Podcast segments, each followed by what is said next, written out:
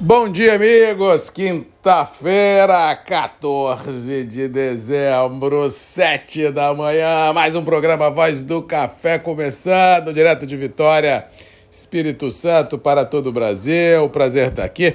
Manhã aqui no estado, de tempo aberto, temperaturas elevadas. Ontem foi mais um dia de muito calor aqui no Espírito Santo, sem previsão de chuva para os próximos dias. A previsão, sim, infelizmente é a nova formação de uma bolha de ar quente em todo o centro-oeste, Mato Piba, sudeste do Brasil. Chuvas continuam mais ou menos estacionadas aonde já estão, ou seja, extremos do Brasil, extremo norte, extremo sul, ou seja, até o Natal, dificilmente haverá uma mudança muito drástica neste cenário. Para não falar mentira, depois do dia 20, talvez 22, existe a possibilidade de uma massa subir, levando nebulosidade a todo o cinturão e vamos torcer para que essa nebulosidade se transforme em água, em chuva que caia sobre as terras num grande presente de Natal a todo o agro, não só capixaba, mas mineiro desse Brasil é, verde e amarelo. Com relação às bolsas internacionais, tivemos ontem mais um dia de grande volatilidade.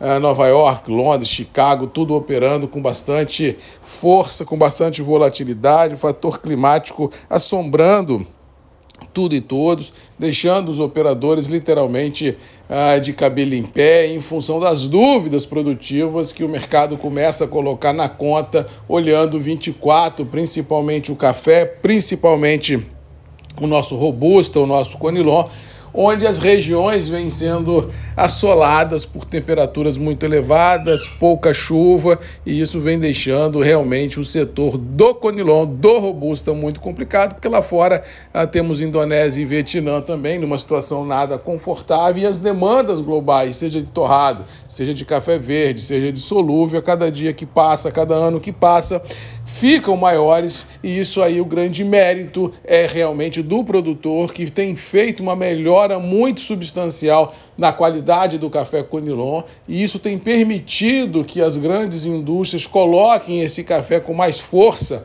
uh, nos blends e assim o mercado se abre para novas oportunidades. Ou seja, parabéns a quem produz qualidade, parabéns àqueles que desbravam os mercados internacionais à busca de novas oportunidades e essa conjugação de fatores realmente tem feito hoje, mas principalmente tem feito o amanhã bastante promissor no quesito conilone, no quesito robusta, porque temos um mar para ser abastecido e realmente não há na via inversa no setor produtivo um mar de produção. Muito pelo contrário, as imprevisibilidades climáticas mundo afora não tem permitido que o setor navegue em mares tranquilos. Muito pelo contrário, isso faz com que o mercado, no seu viés, na sua tendência, continue a indicar tempos interessantes no front, mas sempre lembrando que falo aqui há décadas, produtor.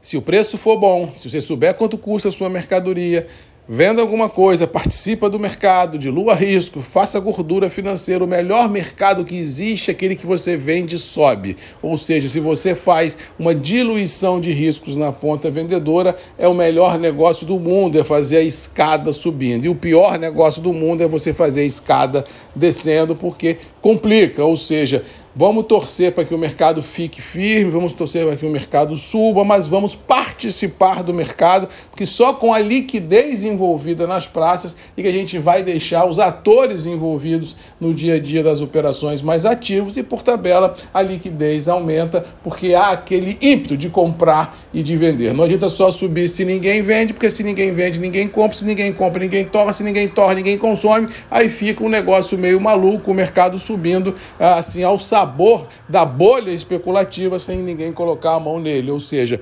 vamos trabalhar, vamos participar do mercado, vamos diluir o risco, mas sabendo que, a princípio, o cenário é interessante e aí a gente vai podendo arbitrar do presente para o futurão uma boa média de preço. Para terminar, ontem tivemos decisões de juros no Brasil nos Estados Unidos, Lá fora, o Federal Reserve manteve as taxas de juros inalteradas. Por aqui, o Copom derrubou as taxas de juros em mais meio ponto percentual a 11,75. Vamos ver como é que será o 24 com relação a isso, mas ao que parece o viés também é negativo e isso faz com que os fundings para você alicerçar os financiamentos do agro, da sociedade, das indústrias e do comércio fique um pouco mais atrativo e com certeza dá a condição dessa engrenagem financeira voltar a fluir. No mais, um abraço a todos, fiquem com Deus, boa quinta-feira, temos um encontro marcado amanhã às sete da manhã comigo, Marcos Magalhães, Voz do Café e você, sempre aqui nos grupos e redes MM,